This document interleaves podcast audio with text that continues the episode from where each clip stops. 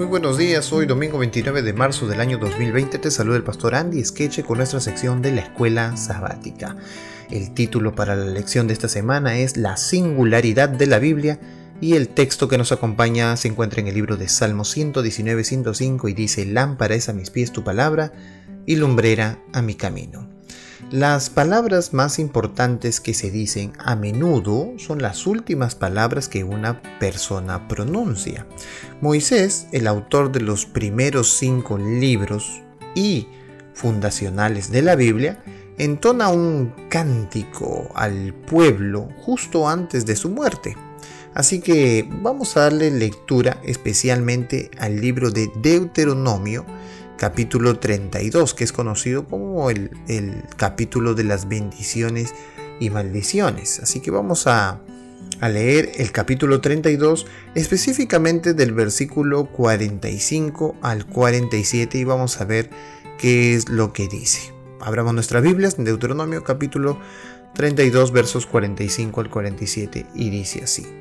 Y acabó Moisés de recitar todas estas palabras a todo Israel y les dijo, Aplicad vuestro corazón a todas las palabras que yo os testifico hoy, para que las mandéis a vuestros hijos, a fin de que cuiden de cumplir todas las palabras de esta ley, porque no es cosa vana, es vuestra vida, y por medio de esta ley haréis prolongar vuestros días sobre la tierra donde vais, pasando del Jordán para tomar posesión de ella. ¿Cómo describe aquí Moisés la palabra de Dios y su poder en la vida de los hebreos que están a punto de entrar en la tierra prometida?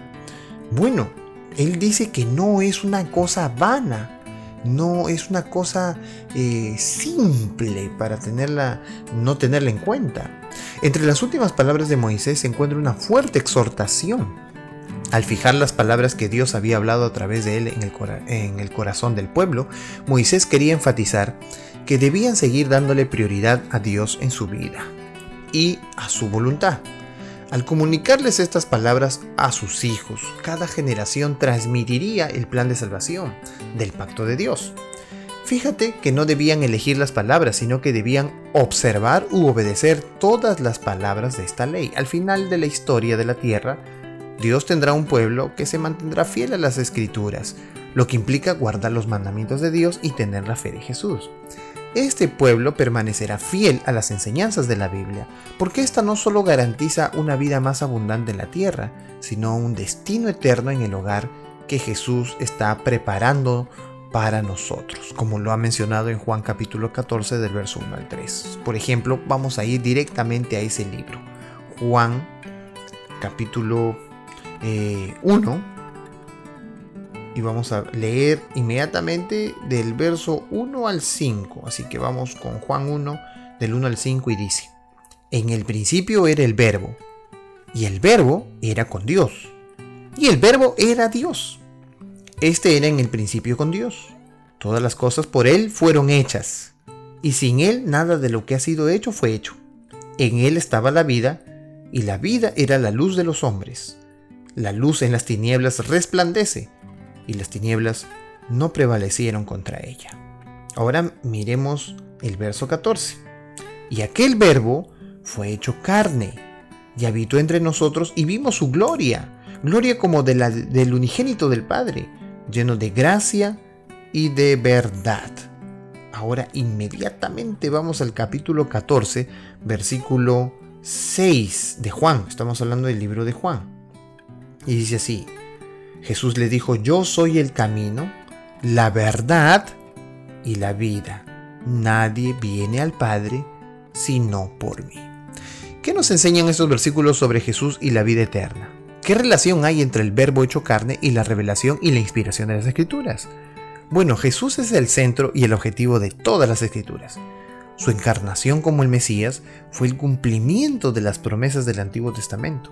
Debido a que Él vivió, murió y resucitó, tenemos la confirmación de las escrituras y aún más, la gran promesa de la vida eterna en una existencia completamente nueva. Vamos a darle lectura nuevamente a Deuteronomio capítulo 32 versículo 47. Este texto es importante que nosotros leamos en esta mañana porque tenemos una pregunta especial con respecto a este texto. Deuteronomio capítulo 32, verso 47 dice, porque no es cosa vana, es vuestra vida, y por medio de esta ley haréis prolongar vuestros días sobre la tierra donde vais, pasando el Jordán para tomar posesión de ella.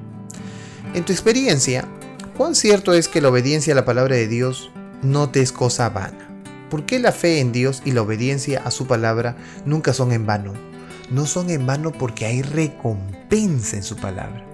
¿Y cuál es la recompensa? Lo que acabamos de ver, la vida eterna. Es decir, Dios te promete vida, porque al hombre, al ser humano, le falta vida, le falta vivir realmente. No vive. Lo que tú ahora tienes como, como supuestamente una vida, en realidad no es vida. Esto es un sufrimiento, esto, esto es un castigo.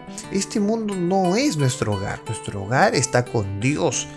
Y Dios te promete que tendrías vida pero esta vida está en su palabra. Así que la palabra de Dios es una palabra viva, no es una palabra muerta, es decir, se cumple, tiene sentido y al final de cuentas será lo que nosotros eh, tendremos en nuestra mente y en nuestro corazón. Que el día de hoy puedas eh, haber tenido la idea, la concepción, el deseo de leer cada vez más la Biblia cada día y ser fortalecido a través de ella. Que Dios te bendiga en este día y que juntos podamos seguir estudiando la Biblia a través de la escuela sabática.